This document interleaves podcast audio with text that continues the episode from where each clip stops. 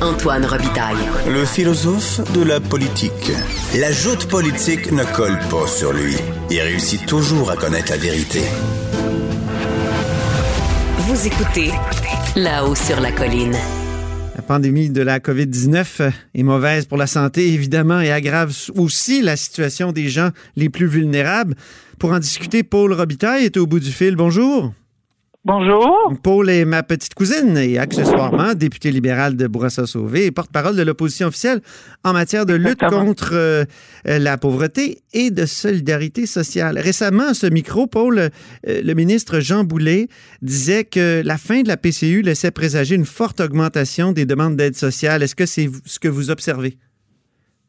Ben, on, va voir. Là, tout ça est en train de, de, de se, de se placé. Là, on est en train de voir un peu les les, les effets de, de, cette PCU qui disparaît, mais oui, on s'attend à, s'attend à avoir beaucoup plus de prestataires d'aide sociale pour toutes sortes de raisons, malgré le fait que euh, le fédéral est arrivé avec euh, une assurance emploi euh, extra large là, mais ça va pas ça va pas ça va pas ramasser tout le monde, peux dire. Et puis il va y avoir du monde qui vont tomber entre les mains du filet.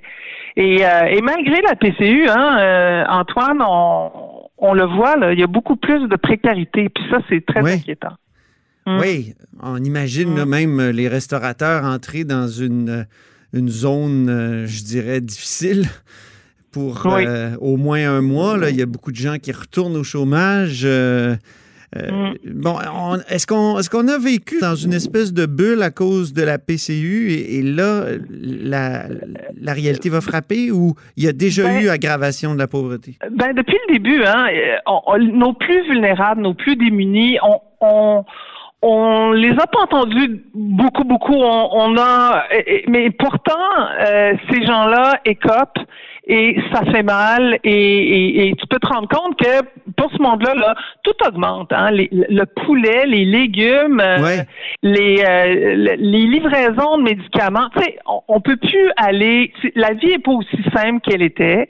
Pour des gens qui sont beaucoup plus, qui vivent dans la précarité, pour les prestataires de solidarité sociale, pour les prestataires d'aide sociale, euh, beaucoup de gens là-dedans qui ont qui ont des problèmes, qui ont des contraintes sérieuses à l'emploi pour des raisons de santé mentale ou de santé ou parce qu'ils sont handicapés euh, physiquement, tout est plus compliqué, donc mhm. tout coûte plus cher.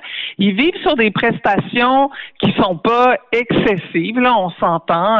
690 euh, dollars par mois, c'est c'est pas évident. Puis euh, ou autour de 1000 dollars pour les les gens qui ont des prestations de solidarité sociale, c'est c'est pas la fin du monde. On, s'entend, c'est extrêmement difficile dans une région comme Montréal où les loyers sont très chers. Euh, c'est encore plus difficile. Alors, euh, parce que tout est plus compliqué, tout coûte plus cher, il faut acheter du désinfectant, il faut acheter euh, les, rabais, les coupons de rabais au, à l'épicerie c'est beaucoup plus rare. Alors, qu'est-ce qu'il faut faire? Qu'est-ce qu'il faut faire? Ça prend une aide d'urgence? Oui, aujourd'hui, le, collectif pour un Québec sans pauvreté sort encore une fois pour demander une aide d'urgence directe aux, euh, aux, prestataires de solidarité sociale et d'aide sociale. Quelle forme ça prendrait? Euh, pardon? Quelle forme ça prendrait, cette aide d'urgence? Est-ce que ça serait tout simplement une bonification de l'aide sociale ou... Euh? Ça peut être plein de choses. Ça peut être euh, un, crédit d'impôt de solidarité. Ça, ça, peut être toutes sortes de choses. On n'est pas au gouvernement, mais ça peut avoir plus, plusieurs formes. Mais chose certaine, c'est qu'il faut donner une aide d'urgence à ces gens-là qui donc qui sont qui vivent dans la précarité et là c'est encore plus précaire et là on a du monde qui bascule carrément dans la rue là il y a euh, c'est de multiples facteurs à Montréal. Il y a une augmentation de l'itinérance? Il y a une augmentation de l'itinérance? Euh, ben, il y a une croissance de toute évidence de l'itinérance, de la précarité. Moi, je parle à beaucoup de, directeurs d'organismes communautaires qui me disent que les euh, la file pour euh, la soupe populaire augmente et et la deuxième vague va pas régler les choses. Donc la moindre des choses pour le ministre et euh, c'est de donner une aide d'urgence que ces gens-là réclament depuis le mois de mars euh, et euh, il y a énormément d'inquiétudes en ce moment. Lui-même, à ce micro, il y a quelques jours, semblait pas fermé à, cette idée-là. Ben, j'ai écouté l'entrevue. Oui, il parle, il semble ouvert à l'idée. Ben là, c'est le temps parce qu'on lui demande depuis le mois de mars. Les trois oppositions lui demandent et là, c'est le temps d'agir. ça presse. Et, euh, il faut aller de l'avant. Il parle d'assouplissement. Il a dit qu'il a fait des assouplissements, a euh, donné aux organismes communautaires, mais, mais c'est pas de la charité que ce monde-là veut. C'est carrément une aide directe parce que. Mais c'est un fonds d'urgence qui a été mis sur place.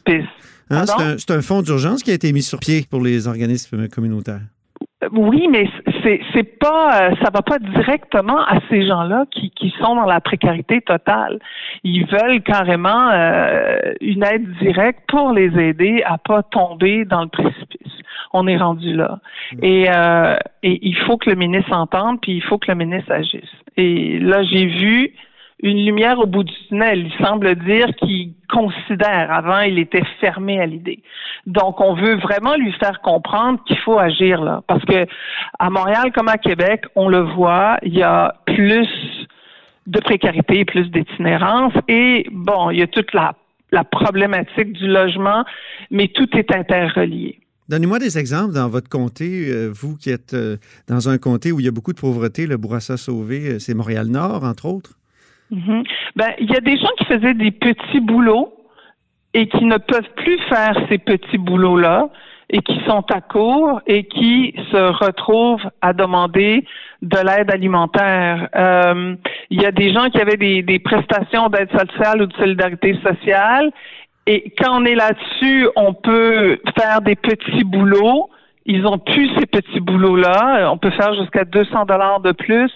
Euh, et, euh, et, ils peuvent plus faire ça. Et puis pour eux, c'est énorme. Mhm. Euh, et, et, là, euh, et là, ils, sont, ils sont encore plus démunis et la, situation est de plus en plus grave pour eux. Et euh, ils sont, ils sont un peu coupés du monde. C'est, c'est, et, on le voit et, et c'est très inquiétant. Il y a une idée qui commence à circuler, c'est celle du revenu minimum garanti. Donc tant qu'à donner toutes sortes de prestations, donnons-en une, euh, donnons-en une plutôt, euh, et, que, ce soit un, RMG, comme on dit. Oui, et c'est une euh, c'est une voie qui est étudiée par le Parti libéral du Québec. La commission jeunesse a passé une résolution sur ça, une forme de revenu minimum garanti. Ça peut être et ça peut prendre plusieurs formes. On ne parle pas d'une allocation universelle. On, oui, faites peut-être la distinction entre les deux, Paul, euh, pour que nos auditeurs comprennent bien, parce que si je me souviens bien, une allocation universelle, ce qui a déjà été prôné par l'ancien ministre libéral euh, François Blais, dans ses, au moins dans ses ouvrages théoriques, peut-être pas comme ministre, mais euh, c'est une allocation qui remplace toutes les autres aides. Donc, euh, assurance chômage, aide sociale, c'est aboli. Puis là, on donne une allocation à tout le monde, autant aux gens très pauvres qu'aux, euh, disons, qu'à Pierre-Carl Pelado et, et, euh, et au Desmarais. Et, ensuite, de toute façon, les gens le, le repaient dans leur impôt, ceux qui sont assez riches. C'est pas ça que vous prônez là, quand vous parlez de revenu minimum garanti c'est c'est pas ça euh, c'est pas ça qu'on prône c'est on, on, réfléchit à toutes sortes de, de formules. Est-ce que ça peut être un crédit d'impôt de solidarité qui serait qui serait repensé, mais qui vise les gens qui qui, qui, ont de, de, de petits revenus? Euh, faut écouter les il y a 70% des gens qui vivent sous le seuil de la pauvreté, 70% de ces gens-là travaillent. Euh, on veut pas, dans une société comme la nôtre, euh, avoir on veut avoir le moins de gens possible qui vivent sous le seuil de la pauvreté.